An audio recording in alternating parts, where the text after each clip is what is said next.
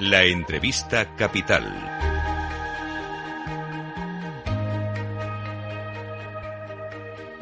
Luis Vicente Muñoz. Para los inversores apasionados por las criptomonedas, lo que acaba de ocurrir es un motivo de celebración, casi de fiesta. Después de 10 años, se va a producir hoy la, el estreno de los primeros 11 ETFs de Bitcoin al contado. Cotizarán en la bolsa de Nueva York. La reserva, la reserva no. La SEC, el regulador de los mercados de Estados Unidos, finalmente dio su aprobación a distintas entidades para empezar a cotizar ya en fondos normales, regulares, como el resto de los activos, al Bitcoin, la primera de las criptomonedas.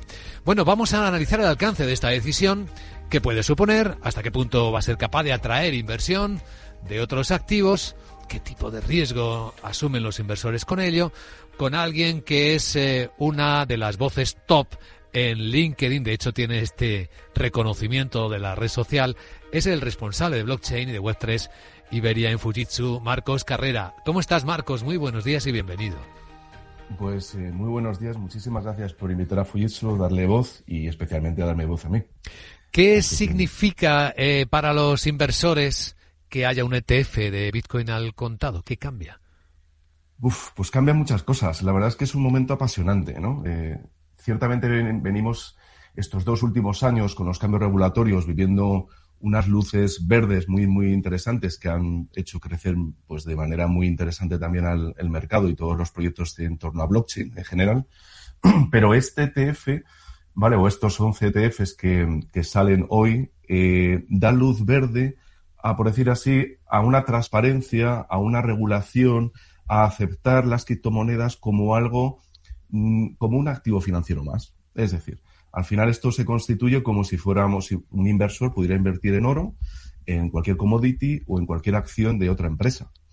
Y esto tiene mucha trascendencia, ¿vale? Y, perdonar un poco que insista en este tema, porque se le da la normalidad que tenía que haberse le dado hace varios años, ¿de acuerdo? Esto es un poco, es decir, considerar esto como un activo más es súper importante para que el ecosistema siga creciendo. Yo soy un creyente de la tecnología blockchain y Bitcoin es el mayor representante de, esta tecnología ahora mismo. Si examinamos, eh, Marcos, los impactos inmediatos, ¿cuáles consideras que son los más importantes? Pues para mí hay dos muy, muy importantes. ¿no? Lo, primero es la legitimidad. Yo creo que lo que hemos estado comentando al principio, la confianza en las criptomonedas, en determinadas criptomonedas, no, no todas. Recordemos que hay cerca de 3.000 criptomonedas pero las que se denominan blue chip, eh, que son las principales, las 45 o 50 principales, pues se van a ver muy reforzadas, ¿no? Va, este ecosistema va a crecer mm, de manera muy positiva. Eso por lo menos es un poco la tendencia que venimos viendo. Pero por otro lado, aparte de esta confianza, esto va a impactar en que va a haber un acceso muchísimo más sencillo para inversores individuales es decir, van a poder invertir en criptomonedas sin la complejidad de la tecnología, es decir, comprar y vender desde una aplicación muy, muy sencillita, eh, siempre con la exposición al precio, me refiero, no, no a retener o a, tener la propiedad del activo, ¿no? De un Bitcoin, por ejemplo. Pero especialmente a mí me llama la atención y creo que es el paso adecuado en la apertura activo, ¿no? De un Bitcoin, por ejemplo. Pero especialmente a mí me llama la atención y creo que es el paso adecuado en la apertura a inversores institucionales. Recordamos que en Estados Unidos, ahora mismo, pendiente de, este, de estos 11 ETFs, puede haber unos 6,4 billion. Entonces, esto pues puede generar mucha tendencia, mm, sobre todo que se generen nuevas aplicaciones y nuevas usabilidades de esta tecnología, que es lo que va a hacer crecer junto a la especulación eh, va a hacer crecer el mercado y las oportunidades. Si miramos con un poco más de perspectiva, Marcos, ¿qué impacto a futuro ves en la industria, por ejemplo, de los, eh, de los fondos de inversión, de los gestores de fondos de inversión o en la propia regulación del mercado? Porque esto, claro, mueve algunas reglas que antes no existían. Totalmente. Mm, nos encontramos en un panorama muy interesante, ¿vale? Mm, eh, una vez que Bitcoin sea aceptado como tal, como un activo financiero más, hay otra serie de tecnologías asociadas a, Bitcoin y a blockchain, como es la tokenización, que hemos venido escuchando desde hace ya los últimos dos años. Hemos escuchado MICA, hemos escuchado sistemas de finanzas descentralizadas. Todo esto se va a ver empujado de una manera eh, asombrosa, ¿vale? Eh, pero por otro lado, a mí yo creo que el impacto inmediato a futuro, vamos a decir, en la industria de fondos, es que esto va a desarrollar nuevos productos, ¿vale? Y por supuesto, los cambios regulatorios mm, se van a ver eh, ya acelerados de una manera inminente. Eh, y esto que va a esto va a ser el círculo virtuoso, es decir, esto va a generar que vaya, haya mucha más innovación en este tipo de tecnología, que haya muchos más inversores que quieran entrar en productos que, estén arrancando, por decir así, en, fase de, semilla. Pero va a haber, en, definitiva, vamos a, a entender que blockchain va a ser parte de nuestra vida. Esto es algo ya fundamental. Hay también una lectura, la más inmediata, y es el valor que el mercado concede al Bitcoin ahora, que estamos hablando de él, y al resto de las criptos cuando en su momento, imagino, irán detrás con nuevos ETFs eh, e dedicados a cada una de ellas. Esta semana vimos efectivamente cómo el Bitcoin se disparó hasta los 48 mil dólares de cotización cuando hackearon, por cierto, la cuenta de la SEC, dijeron que se aprobaba el Bitcoin, pero luego cuando ha sido real, la verdad es que no hemos visto ninguna reacción importante. De hecho, el Bitcoin está en 46 mil dólares ahora mismo, no muy lejos de cómo estrenó el año. Muy buenas reflexiones. Pues yo, yo creo que el mercado ya ha descontado esta noticia. Yo creo que esto durante hace aproximadamente tres semanas ha ido descontando esta noticia que se daba por hecho, sobre todo estando un BlackRock detrás de, de, este, de uno de los ETFs, se daba por hecho que iba a pasar.